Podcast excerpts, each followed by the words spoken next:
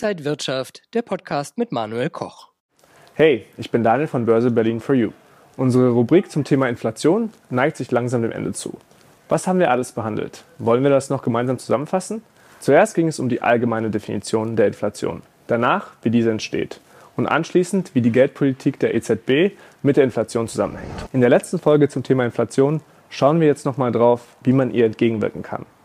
Was schätzt ihr, welche Methoden gibt es? Inflation kann ja auch, so wie im jetzigen Fall, durch, ein, ähm, durch einen Angebotseinbruch kommen.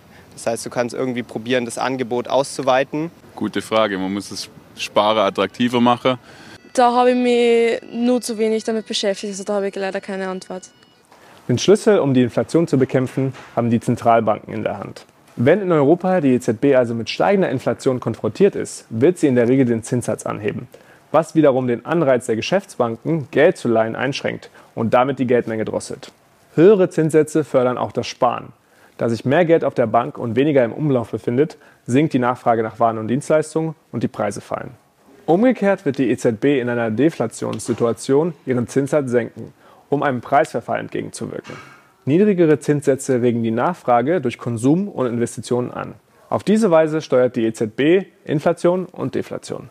Umstritten ist unter Ökonomen, wie stark man die Zinssätze erhöhen muss, um die Inflation zu bekämpfen. Zur Bekämpfung der Inflation während der Ölkrise 1973 und 1974 gingen die US-Zentralbank, kurz Fed, und die Deutsche Bundesbank unterschiedlich vor.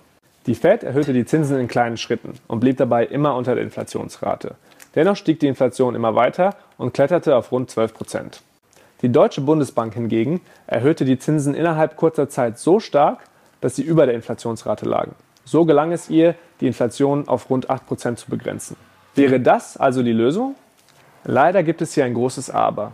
Denn inzwischen haben die Staaten der Eurozone mit der EZB eine gemeinsame Zentralbank. Einige der EU-Mitgliedstaaten sind hochverschuldet. Sie müssen sich also weiter Geld am Finanzmarkt leihen. Legen die Zinsen über der Inflationsrate, wäre das für sie sehr teuer. Vermutlich hätten wir dann eine erneute Staatsschuldenkrise. Ihr seht, wie komplex die wirtschaftlichen Zusammenhänge sind und wie schwierig es eigentlich ist, die Inflation effektiv zu bekämpfen. Habt ihr noch Fragen? Dann schreibt mir gerne in die Kommentare und bleibt gespannt auf die nächsten Folgen bei Börse Berlin for You. Bis dann. Ciao, ciao.